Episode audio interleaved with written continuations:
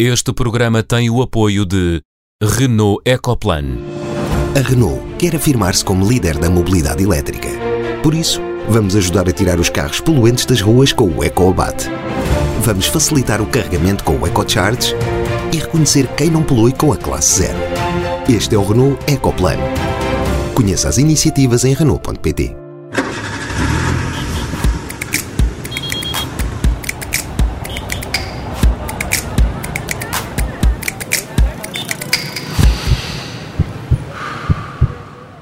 Bem-vindos ao Som Ambiente. Pelas circunstâncias do momento, estamos a gravar este programa separados, cada um em sua casa, apenas eu em estúdio e, como é habitual, com a Catarina Grilo, bióloga marinha, o Henrique Pereira dos Santos, arquiteto paisagista, e a Sofia Guedes Vaz, filósofa do ambiente. Bom dia a todos. Olá, bom dia. Bom dia. Olá. Neste programa, a Catarina, o Henrique e a Sofia vão refletir sobre a relação do ser humano com o meio natural neste contexto de pandemia global e na segunda parte vamos conversar com Carlos Aguiar, professor de Agronomia do Instituto Politécnico de Bragança. Mas para já, e para arranque de programa, os sinais. Henrique, atribuis sinal vermelho às ideias defendidas esta semana no Jornal Público pelo investigador em alterações climáticas João Camargo. O que é que escreveu João Camargo que te leva a dar nota negativa? Não, é, não provavelmente às ideias, mas, mas ao facto de ele escrever o artigo que escreveu, mas não é o único, é, é um, há um conjunto de pessoas que que se têm entretido, o Bloco de Esquerda fez um bocadinho isso no início, mas depois ganhou juízo, que se têm entretido em uh, usar a, a, epidemia do coronavírus para procurar contrabandear as suas agendas políticas. E eu acho isso uma coisa lamentável e, e absurda. Para além de ser feita, no caso desse artigo, de uma forma um pouco séria, quando se diz que a única altura em que foi possível diminuir as emissões foi na crise de 2008 e agora, e portanto isto significa que o capitalismo não é capaz de diminuir emissões, quando ao regionalizar-se as emissões, quer os Estados Unidos, quer a Europa, têm diminuído emissões, aumentando o PIB. Eu acho esta forma de contrabandear as suas próprias ideias políticas, a sua agenda política, a, a, a custo uh, da utilização fraudulenta, digamos assim, da epidemia, uma coisa lamentável.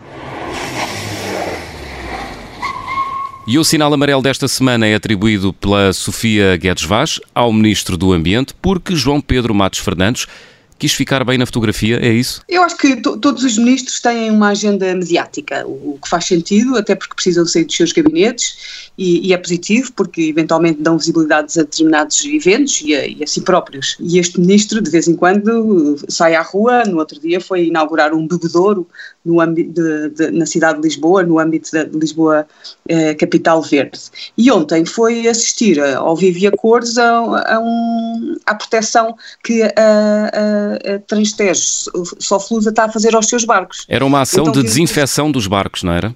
Exato, então vemos um senhor com aquela, com aquela toda indumentária que parece que está num, num filme de ficção científica, né? todo, todo branco, com capacete e com óculos, e está a desinfetar os bancos e na fotografia lá atrás está o ministro, mais dois dos, teus, dos seus assessores, acredito, completamente sem máscaras, sem nada, a assistir ao, ao senhor a, a limpar aquilo. E eu, uh, parece-me que... Uh, é, é, amarelo porque é super importante que os barcos sejam desinfetados. Eventualmente é importante que se dê visibilidade que, está, que se está a fazer isso para que as pessoas também fiquem mais, um, mais descansadas. O ministro ir sem proteção nenhuma, dando aquela ideia de que, bem, ele está ali com máscara, mas eu não preciso, lá atrás a assistir aquilo, é, é sinal amarelo. Catarina, faltas tu, sinal verde, porque a pandemia de coronavírus, apesar dos violentos transtornos, está a fazer mais pelo clima do que os tratados internacionais. É isso? é mais ou menos isso, mas mais do que os violentos transtornos, obviamente, que a perda de vidas humanas e a sobrecarga no, nos, nos, sistemas nacionais de saúde são as principais preocupações. Mas, de facto, eh, esta, este isolamento voluntário a que estamos agora sujeitos eh, está a levar a um decréscimo das emissões de gases com efeito de estufas eh, assinaláveis e que são provavelmente a maior queda de, de, de, das emissões desde a crise financeira de 2008-2009. Isto mostra que os nossos comportamentos a nível individual e depois tidos como um todo têm de facto um impacto negativo no, no ambiente e que quando os alteramos podem ter um impacto positivo. É óbvio que isto são circunstâncias extraordinárias e não é de facto a forma uh, desejável para se fazer uma redução das emissões e uh, a questão é que depois, quando tudo isto passar, uh, se de facto conseguimos interiorizar estas ações individuais e as manteremos no futuro, ou pelo menos faremos o maior esforço para também exigir isso da, da parte dos, das empresas, dos governantes e, e dos nossos concidadãos e a nós próprios também. Muito bem, estão atribuídos os sinais desta semana. Estamos em plena pandemia provocada por um vírus cuja origem ainda é desconhecida, mas é muito provável que a fonte de contágio do novo coronavírus seja animal, como de resto aconteceu com outras pandemias no passado. O que me leva à pergunta, que é quase filosófica, mas que dirijo à Catarina, que é bióloga: estamos condenados, o ser humano está condenado, entre aspas, às pestes, às pragas e às pandemias, Catarina? Ah, é assim, as, as, pestes, as pragas e as pandemias sempre existiram, não é? Nós é que nos últimos uh, ah, 100 anos conseguimos, de facto, com a melhoria da qualidade de vida, o desenvolvimento económico, criação de sistemas nacionais de saúde, uh, ir debelando os, os, os, seus efeitos, não é? Um, esta, esta pandemia, de facto, é, é, é inédita no sentido em que uh, ganhou uma escala que nós não, não esperávamos e vem mostrar também que aquilo que também é, é, é, previsível, é que ninguém, nenhum de nós, nenhum, nenhum país, nenhum sistema nacional de saúde está preparado para este nível uh, de infecção de, e, de, e, e, de casos que precisam de, de, de cuidados médicos. Uh, veio revelar também a ligação entre as, uh, algumas doenças e o meio natural, ou seja, uh, há suspeitas de que uh, esta, esta, portanto, sabemos que este vírus tem origem animal, ou seja, estava em outros animais e que terá sido provavelmente o, o tráfico ilegal de vida selvagem, eventualmente o consumo de alguns destes animais selvagens que fez com que este vírus agora se, se, se se espalhasse pela, pela população humana. E vem mostrar também como é que nós estamos de facto a, a, a destruir, a destruir habitats a, e a causar a perda de biodiversidade a uma, a uma escala global e que isso tem consequências não só económicas e sociais, mas também na nossa própria saúde. Falaste da destruição dos habitats, isso porque uh, a destruição dos habitats obriga a, a, a, vida selvagem a procurar outros locais de refúgio muito mais próximos do ser humano e em contacto às vezes permanente com o ser humano, é isso? Sim, alguns, há, há, é óbvio, há espécies que conseguem fazer isso, conseguem deslocar-se, há outras que são uh, capturadas até à extinção ou que a destruição dos seus habitats uh, não, não, não, nem sequer conseguem deslocar-se para outras zonas mais favoráveis porque essas zonas mais favoráveis para essas espécies deixam, uh, deixam de existir, não é? Um, mas o, o, o, que é, o que eu acho que é, que é de destacar aqui, eu acho que isto também, uh, que, que eu acho que também vai perdurar ainda na sequência do meu sinal verde, é esta evidência de que uh, as, as nossas práticas económicas, e neste caso em concreto o tráfico de vida selvagem, Uh, é uma ligação direta que nós temos com o meio natural, mas que nos prejudica subejamente. Já vamos às consequências, Catarina. Gostava de ouvir o Henrique uhum. e também a Sofia. Henrique, começava por ti. Uh, esta pandemia uh, ou estas pandemias recorrentes que temos tido nos últimos anos um, vão nos obrigar a mudar a forma como nós nos relacionamos com o mundo natural. Tens falado muitas vezes aqui no programa de uma visão quase Walt Disney da natureza. Eu não sei se temos mais pandemias agora. Tenho as minhas dúvidas. Eh, quem, quem ler eh, quem ler textos sobre a Idade Média, por exemplo, são recorrentes. Mas elas, têm mais mas elas têm mais visibilidade hoje em dia. Como vivemos num mundo globalizado, têm tendência para se espalhar com mais velocidade, digo eu. Sim, mas, mas ninguém morre de visibilidade, não é? Portanto, uh, não, não é o terem mais visibilidade é uma característica dos nossos, da forma como nos organizamos. É provável que tenham uma maior expansão e mais rápida, porque, enfim, ao contrário do, do o Gengis Khan, que demorou uns tempos a, a vir da, da, outra ponta da Ásia até aqui à Europa e trazer com ele a peste, é uma das uh, hipóteses possíveis da, da, grande peste medieval, agora vem-se de avião e está bom, umas horas e são muito mais do que os, do que o Gengis Khan e os seus, e os seus, e os seus guerreiros. Uhum. Portanto, há características que são específicas porque resultam desta forma de nós nos organizarmos, isso é verdade. Agora, não vejo, nem vejo razões para que nós possamos dizer que, que, que vamos ter mais e que vão ser mais mortíferas e que vão ser piores. Bem pelo contrário elas existirão, como existem sempre, a sua velocidade de propagação pode até ser maior, em algumas circunstâncias, mas nós também temos uma capacidade de resposta imensamente maior. E, e, de facto, a forma como nós estamos rapidamente a responder e a ir buscar, digamos assim, às, à, à química ou à biologia as vacinas que ao fim de meia dúzia de meses da existência de coronavírus, começam a estar a ser testadas, eh, não existia, fora a, a, própria compreensão da forma como, como, como as doenças funcionam e o que é que isso significa para nós, não é? Nós hoje sabemos perfeitamente que 75% das, pessoas que morreram em Itália tinham mais de 70 anos, 80% eram homens, são normalmente pessoas que têm patologias associadas, tensão alta, diabetes, problemas eh, pulmonares, eh, história tabágica, ou seja, conseguimos rapidamente perceber quem são os mais afetados e protegê-los eh, se quisermos. Eu, eu, não, não, não penso que o medo seja um bom conselheiro em nenhuma circunstância, é um mecanismo de defesa, é verdade, mas, mas não penso que o medo coletivo, o pânico moral, seja, seja um, um, bom, um bom conselheiro. E portanto acho que vale a pena nós olharmos para isto como, como aquilo que é um, é a vida, é assim, e nós temos que estar preparados para a vida tal como ela é não é como o Walt Disney a descreveu. Sofia, um, nesta matéria do coronavírus e da epidemia ou da pandemia que estamos a viver, querias focar a tua intervenção sobretudo nos efeitos e nas consequências ambientais desta, deste período que estamos a viver? Não, não assim como, como o Henrique disse, de uhum. facto, a, a, nossa capacidade de preparação e de uh, fazermos planos de contingência uh, é fundamental para conseguir que uh, a nossa vida continue normalmente. E uma das eh, uma das áreas em que é muito importante que continue a funcionar é, por exemplo, a dos resíduos sólidos e a, e, a maneira, o lixo que as pessoas produzem, não é? E a maneira como, como é que eh, os sistemas de gestão eh, estão a reagir e como é que nós devemos reagir se estivermos infectados, se não tivermos, saber o que fazer com, com o lixo. Uh, e é nesse sentido que eu queria só falar que quer a APA, que é a Agência eh, Portuguesa de Ambiente, quer a DGS, a Direção-Geral de Saúde, eh, já emitiram eh, comunicados e documentos sobre o que devemos fazer com o nosso lixo em casa. Nós dizemos assim a brincar que estamos de quarentena, mas a maior parte de nós não está em quarentena, está em isolamento social.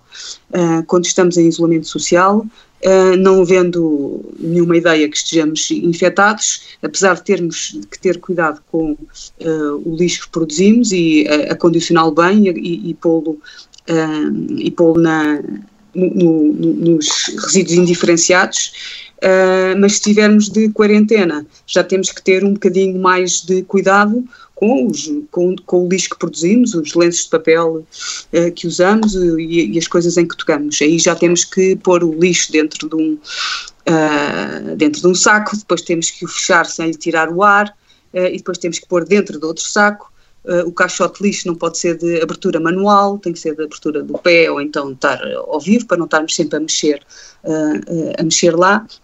E, portanto, temos que ter muito mais cuidados. Da parte dos sistemas de, de gestão, também estão, eles estão já com um plano de contingência uh, a, a, funcionar para conseguirem não quebrar o, o serviço nunca o, o, tratamento mecânico de, de separação do, do, lixo indiferenciado foi parado para que as pessoas não estejam lá a separar aquilo que nós não separamos em casa, que é o que acontece. Agora já não acontece isso, vão diretamente para aterro ou para incineração uh, e têm que ter um cuidado acrescido para que as pessoas que trabalham no lixo não fiquem doentes e consigamos continuar a, a recolher o lixo todos os dias. Estamos a ter aqui um custo ambiental indireto, é isso? Claro, claro. Eh, é um custo ambiental porque uh, se muitas pessoas, uh, a reciclagem, por exemplo, agora vai ter que ser uh, em termos de ritmo diminuída, portanto tu, tudo o que for tudo o que for recolhido, de, quer de plásticos, quer de, quer de vidros, vai ter que ficar, não, não pode ser logo começar a ser tratada, uhum. vai ter que ficar um bocadinho em, em, quarentena,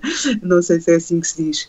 Um, e o lixo indiferenciado vai diretamente para aterro sem sem mais nada, sem nenhum tipo de, uh, de tratamento físico, porque hoje em dia uh, a maior parte dos sistemas de gestão uhum. ainda fazem algum tratamento ao lixo indiferenciado.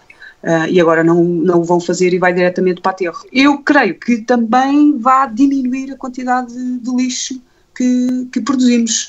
Uh, Porquê? Porque, porque é a, nossa atividade, a nossa atividade diminui Uh, diminui muito, portanto, imagino que também, acho que ainda não há, uh, estava a falar com, com colegas que, tra que trabalham em, em, sistemas de gestão de resíduos e ainda não notaram um abaixamento, mas que dentro de uma semana já se começa a notar que produzimos menos resíduos. Muito bem, temos dois, de, de temos dois minutos para este tema antes de irmos para a nossa música de elevador e encerrar a primeira parte. O que é que fica disto tudo, Henrique? Que consequências é que isto vai ter? Uh, do ponto de vista ambiental para o mundo? Vamos mudar uh, o nosso modo de vida?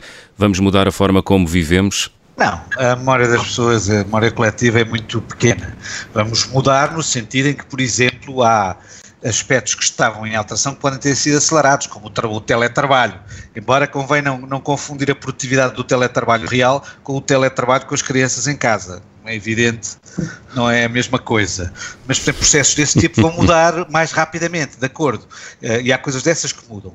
Mas a memória coletiva das pessoas é muito, muito frágil e daqui a dois ou três anos uh, as pessoas não se lembram. Vamos voltar a viajar como antes, voltar a consumir como antes? Pois, eu acho Sim. que se calhar eh, vamos viajar menos. Vamos viajar menos, Cia? Eu acredito que sim, porque de facto muitas das viagens que nós fazemos em trabalho e uh, de pequeno, pequeno lazer, não sei se nos vai, uh, como é que se diz, cair a moeda e vermos que de facto há muitas coisas que nós podemos não fazer.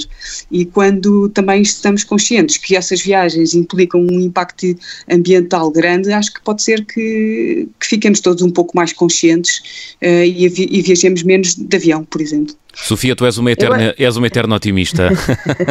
Catarina, vamos lá. eu ia só dizer muito rapidamente que eu acho que vai haver um efeito misto, não é? Que é um bocadinho aquilo que a Sofia está a dizer, que há pessoas de facto vão, vão viajar menos, porque também tornou-se muito mais visível esta noção de que, pronto, o impacto que tem nós pararmos de viajar, não é? Eu acho que há pessoas que estão fartinhas de estar em casa e depois assim que tiverem a oportunidade vão passear porque, pronto, precisam de precisam de circular um bocado, não é?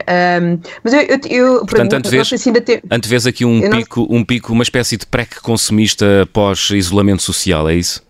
Eu, eu acho que é capaz de acontecer, não? Um verão quente de consumo.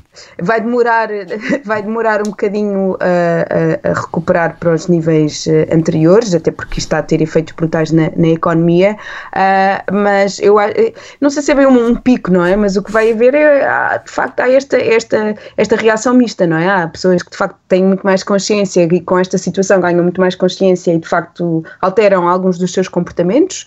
Um, Há outras que vão continuar business as usual, não é? Isto uh, vai, vai, vai, vai mostrar que de facto tem que haver esforços coordenados e concertados para, para reduzir as emissões, para reduzir o impacto que todos temos na, na, na biodiversidade. Muito bem, já a seguir e para fechar a primeira parte, música de elevador. Música de elevador desta semana é a promessa feita pelo Governo ao autarca da Moita para que este diga sim à construção do novo aeroporto do Montijo. Em troca, o Governo oferece tratamento acústico às casas deste Conselho da Margem Sul. Por que é que para ti isto é conversa ou música de elevador, Catarina? Ah, porque nós temos um aeroporto no meio da cidade e ninguém aqui em Lisboa e ninguém se preocupa com o isolamento acústico das dezenas de milhares de pessoas que sofrem com os impactos do aeroporto Humberto Delgado. Mas Portanto, o aeroporto já é... cá está, ou já o, cá o aeroporto já cá está e aumentou o tráfego nos últimos anos de forma drástica. Aliás, uh, há um regime de exceção para permitir mais voos à noite e esse regime de exceção é violado constantemente. Uh, atualmente, uh, os voos à noite aqui no aeroporto aeroporto Humberto Delgado estão, uh, estão reduzidos, ou pelo menos, ou, creio que entre o período entre a 1 e as 5 da manhã pararam completamente, devido às obras, uh, mas quando as obras terminarem e de facto houver um aumento outra vez do tráfego no aeroporto uh, Humberto Delgado, a população que vive na, na portanto, no na, junto ao aeroporto Humberto Delgado vai voltar a sofrer as consequências uh, deste impacto do ruído, uh, das emissões, do cheiro a combustível de avião uh, e pronto, eu gostava de saber também o que é que o Primeiro-Ministro irá fazer relativamente a essa situação, não é? Sofia, Henrique, querem um, dar uma chega a este tema? Com este meu otimismo um, e a pensar que de facto as viagens aéreas é, é, é uma, é uma área da, da, da, nossa vida social que tem que mesmo uh, levar aqui uma, uma volta. E, e se de facto nós voarmos menos uh, e precisarmos de, de, de fazer, e, e, portanto, será que consegui, conseguimos mudar esta ideia de fazermos irmos passar um fim de semana a uma cidade ou irmos a uma reunião uh, que pode ser feita por Skype e ir de avião, e se, se isso de facto acontecer, porque as alterações climáticas também, porque nós estamos, agora a pandemia domina tudo, não é? Mas os problemas, quando a pandemia passar, os problemas voltam outra vez, não é? Portanto, não nos podemos uhum. esquecer daquilo que estávamos a, já a fazer no âmbito das alterações climáticas. Muito bem. Portanto, eu tenho esta ideia que vamos diminuir muito a maneira como viajamos e, portanto, se calhar não precisamos de um novo aeroporto. Henrique, uh, tens 15 segundos. Eu, eu, é só para dizer que é, se calhar é boa altura para vender a casa de quem não está satisfeito de viver ao, ao, ao, pé do aeroporto, porque é a altura em que diminui o ruído, os, os clientes não notam e mudar de vida. Final da primeira é muito injusto. Haja, haja quem queira comprar quando estamos a falar num programa de rádio sobre estes problemas todos, não é, Henrique? Final da primeira parte do Som Ambiente desta semana. Na segunda parte vamos uh, conversar com Carlos Aguiar, professor de Agronomia da, do Instituto Politécnico de Bragança. Até já.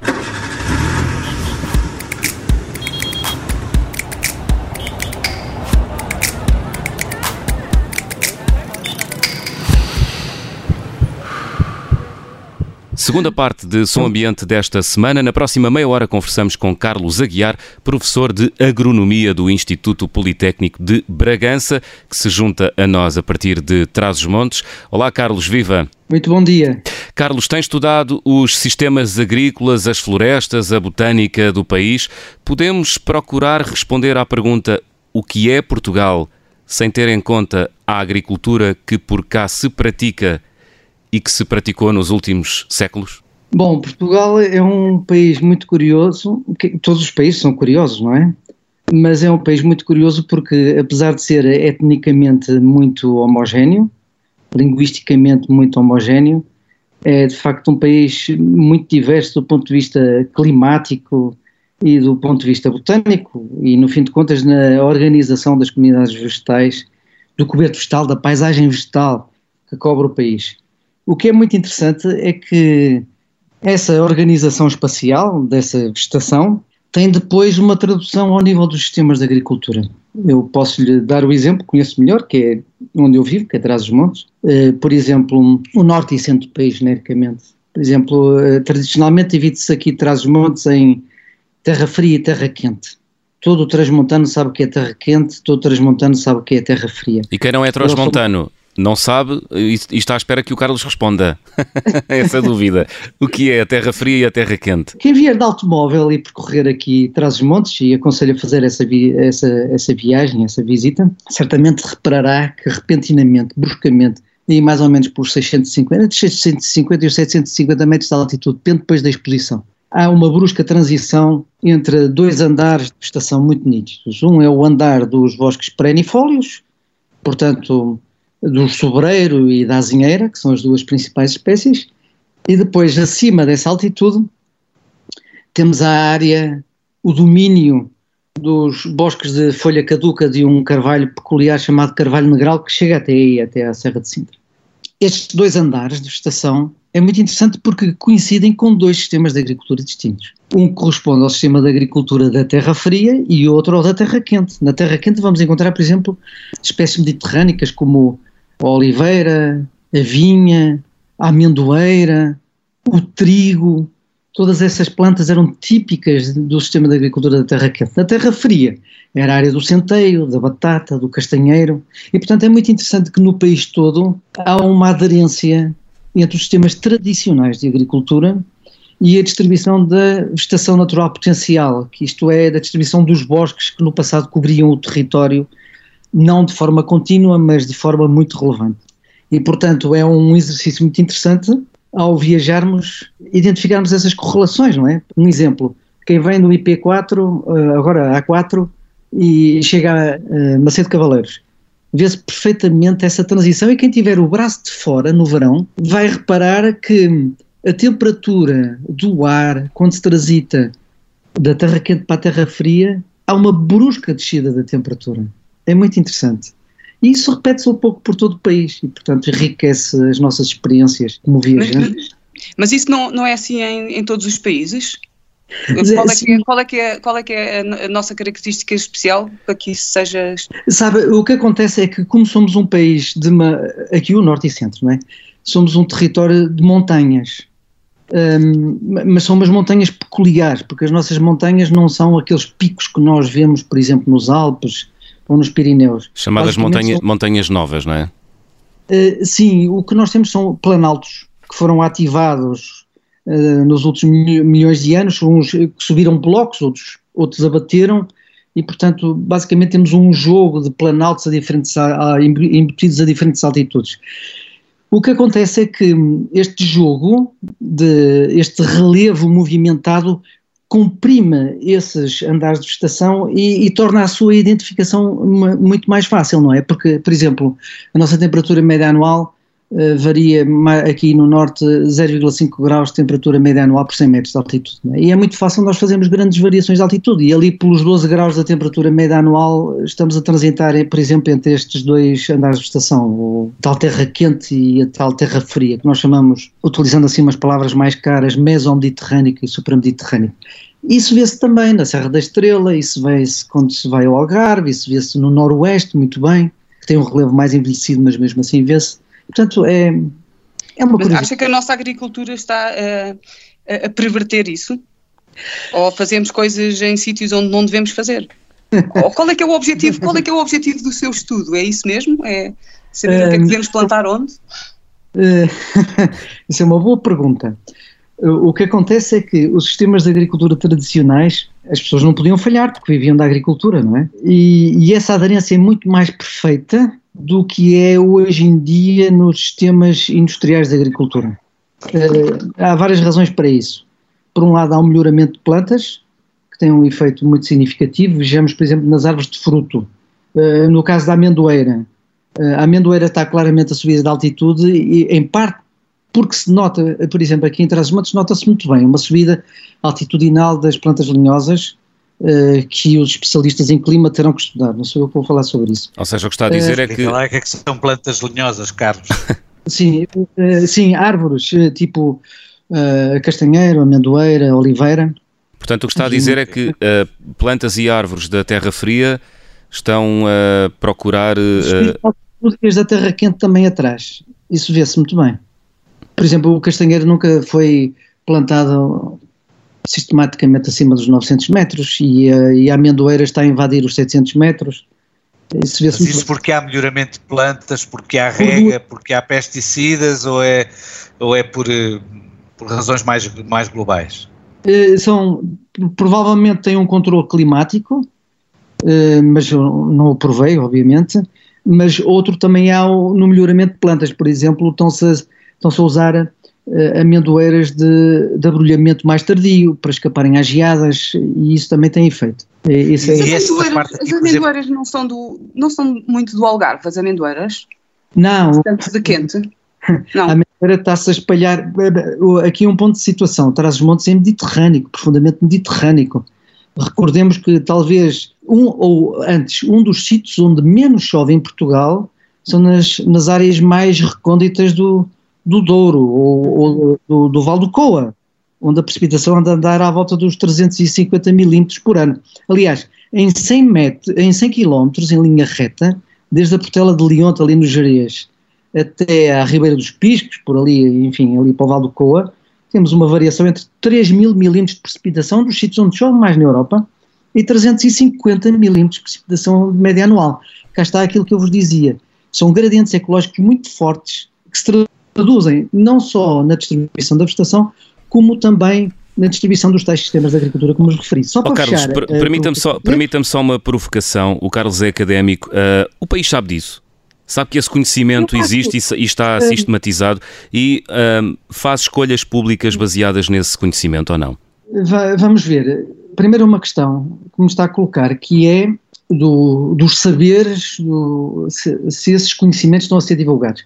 Eu acho que há um certo esforço para isso acontecer. Estou-me agora a recordar, por exemplo, da, da Geografia de Portugal, que foi publicada há uns anos atrás, que foi uma, uma atualização das velhas geografias do Orlando Ribeiro e do Lautensar. Por exemplo, neste momento uh, está a ser preparada uma série de volumes que será editada pela Câmara Municipal de Lisboa sobre a botânica em Portugal e sobre um dos volumes será sobre a vegetação de Portugal, onde alguns dos autores procuram fazer essa integração. Mas eu, eu, há aqui um pormenor que eu queria acrescentar, é que as tecnologias agronómicas esbateram essas fronteiras. Uh, isso é pois, importante. É, pois, era isso que eu também estava a perguntar, não é? Eu acabei por não responder à sua pergunta. Esbateram. Esbateram pelo melhoramento e, como o Henrique referiu, pelas, pelas técnicas agronómicas, como a aplicação de, de adubos, como o regadio, que é importantíssimo, um, e o controle, de, já agora, oh, Carlos, é uma coisa que. E o controle de pragas, a, a, capacidade de controlar pragas, já agora, porque na primeira parte estivemos a falar, obviamente, da, da, da, da epidemia, da pandemia que, que aqui está, mas ela. Mas existem pragas também, e muitas na agricultura, e com efeitos reais na produção.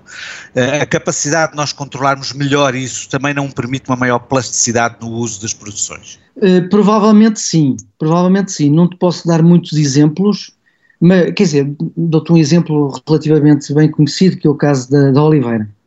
Uh, a Oliveira em Trás-os-Montes é muito menos, sensível a pragas e doenças do que é no Alentejo, que tem um clima muito mais oceânico. Uh, Trás-os-Montes tem esta... Trás-os-Montes, quer dizer, para lá dos montes. Uh, Trás-os-Montes está fechado por uma muralha de, de, montanhas. a mais conhecida é este, o chamado eixo de culminação ibérico, que é este que vem de lá de cima, desde a Peneda chega até uh, ao Douro, ali pelo Marão e pela Boboreira, depois segue para sul, e, e, e fecha atrás dos montes ao mar, e cria o chamado efeito fan, uh, portanto fica um clima muito mais seco e, e mais mediterrâneo e mais continental, e essas características são favoráveis para a oliveira precisamente nisso que, que tu estás a referir, Henrique, que é... Mas já agora explica lá o que é que é o efeito phone que, que as pessoas não sabem. e, e, também, e, e em Trás-os-Montes também está a acontecer aquilo que está a acontecer uh, ali à volta do Alqueva, com, com as plantações intensivas da oliveira?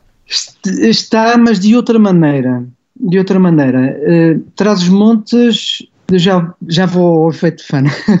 em resposta à pergunta que me está a colocar, é muito interessante porque no ano dos fogos, em 2017, Trás-os-Montes não ardeu. E não ardeu porque uh, houve uma, uma plantações maciças de, de árvores. As árvores têm muitas vantagens aqui na região. Que árvores, uh, Carlos? Uh, amendoeira, oliveira, base, sobretudo amendoeira, oliveira e castanha. São as três principais. Castanheira na terra fria e amendoeira e oliveira na terra quente. Uh, e essas plantações não são tão intensivas simplesmente porque não temos solos equiparáveis nem água da mesma maneira, nem uma disponibilidade de água. Um, uhum. Temos um relevo muito mais irregular, o que cria condições ecológicas muito variáveis, a disponibilidade de água também. Mas deixem-me só terminar a esse respeito. Essa expansão é muito interessante porque está relacionada com o nosso clima, mas ao mesmo tempo com um novo tipo de agricultura que apareceu, que é uma agricultura de, de pessoas que, que, trabalham ao fim de semana ou nas férias. E as culturas linhosas permitem isso. E permitem uma agricultura contratual, com, contratando serviços, por exemplo, a quem, os tratoristas. E, e, essa expansão dessa agricultura eh, salvaguardou eh, traz os montes de, enfim, da, da crise de 2017. Pode dar-nos exemplos, Carlos? Muito interessante. De, de quê? Portanto, há plantações, Dessa... há agricultores que se dedicam a, a, fazer plantações de amendoeiras, é isso? E, Sim, e oliveiras? Mas, mas daquelas intensivas como no Alentejo ou não? São tão intensivas, não. Não, isso não. Não são intensivas. Quando há água para regar, rega-se. Quando não há, não se rega. Carlos, e, e essa agricultura de fim de semana, uh, qual é que é a viabilidade económica dela e em que medida é que contribui também para, para a valorização do território nessa região do país? Imenso, imenso, imenso. Uhum. Uh, uh, as pessoas talvez não façam ideia do, do, que isso significa. E o que é que isso significa então? ora bem, é uma conversa. Não, não, o deixamos, não o deixamos em paz. Não, não, não, é uma conversa que tenho muito gosto em ver. Deixem-me conversa- deixem só, dizer, deixem só dizer-vos que estamos a dois minutos de acabar o nosso programa. Já? Já. Então deixemos o Carlos falar. Ora bem, o, o que é que permite essa agricultura? de- Dou-vos um exemplo. É muito comum aqui onde eu vivo, em Bragança, as pessoas terem dois períodos de férias. Um que coincide com o período de verão e depois outro coincide com a apanha da castanha, que é a última semana de outubro, primeiras semanas de novembro. E é muito significativo porque, reparem, se um, se um, um solto de castanheiros produzir mil quilos por hectare, e se a castanha for paga a, a 2 euros, estou- isto é variável, significa que são 2 mil euros por hectare. Se tirarem daí 10, 20% para despesas, para os custos do, do castanheiro, vocês podem ver que na região o impacto que isso tem. Há aldeias que fazem quase um milhão de euros por ano, não é? Pelo menos em cash flow. Hum, é óbvio, isso é muito significativo e é um incremento do rendimento muito importante. E é uma forma de se dar uso à terra. E, portanto, Exato. Há uma forma de, de trazer gestão para o território. Sem dúvida. E eu, como agrónomo e, e botânico, só posso dizer que estou satisfeito com isso, porque, inclusivamente, em algumas situações, ao criar essas descontinuidades, protege outros valores. E essas plantações são subsidiadas ou são mesmo só eh, iniciativa pri- privada? Sim, há apoios, obviamente. Há apoios. E isso é suficiente para eh, debelar um problema que temos no interior do país, que é a desertificação e, eh, e o abandono do território? Desertificação humana, obviamente. Sim, Eh, Despovoamento, não é? sim, despovoamento. Despovoamento, sim, correto. Despovoamento. Depende, conforme se encarar o problema. Para muitos será, para outros não será tanto, mas a verdade é que é uma contribuição importante. E, e que, Mas mais que para o despovoamento é para a falta de gestão. sim, para a falta de gestão. E, e para o- algo importante que é, se as pessoas não vivem a tempo inteiro na aldeia- nas aldeias, pelo menos vão lá de vez em quando. Do mal ou menos, parece-me. Uhum. E portanto eu tenho uma visão otimista sobre aquilo que se está a passar em trás dos montes. E o que Mas está a passar está em trás dos montes. Ai, desculpa, Sofia. Ia só perguntar se aquilo que se passa em trás dos montes também está a acontecer noutras partes do país ou se, é, se não está, se é sequer replicável. Era a minha pergunta, Catarina. Ah, é. Eu não conheço tão bem outras partes do país. Uh, não vou comparar com o Alentejo, porque o Alentejo já certamente vocês falaram extensamente sobre, sobre o Alentejo. O, uh, apenas quero passar uma mensagem de, de algum positiva e, e realçar o importante, a importância que a agricultura tem nesta faixa interior. Em 30 E segundos, Pensar o Carlos. desenvolvimento do interior sem agricultura não faz qualquer sentido. Muito bem, Carlos eh, Aguiar, muito obrigado eh, por ter estado no Som Ambiente desta semana. Para essa eu que agradeço. Carlos Aguiar, professor de Agronomia do Instituto Politécnico de Bragança, que se juntou a partir de Trás-os-Montes ao Som Ambiente desta semana. Catarina, Henrique, Sofia, temos encontro marcado para a semana, provavelmente ainda em eh, clima de pandemia.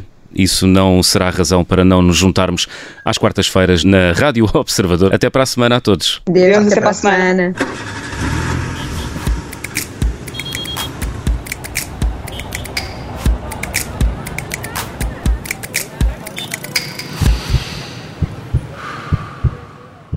Este programa teve o apoio de Renault Ecoplan.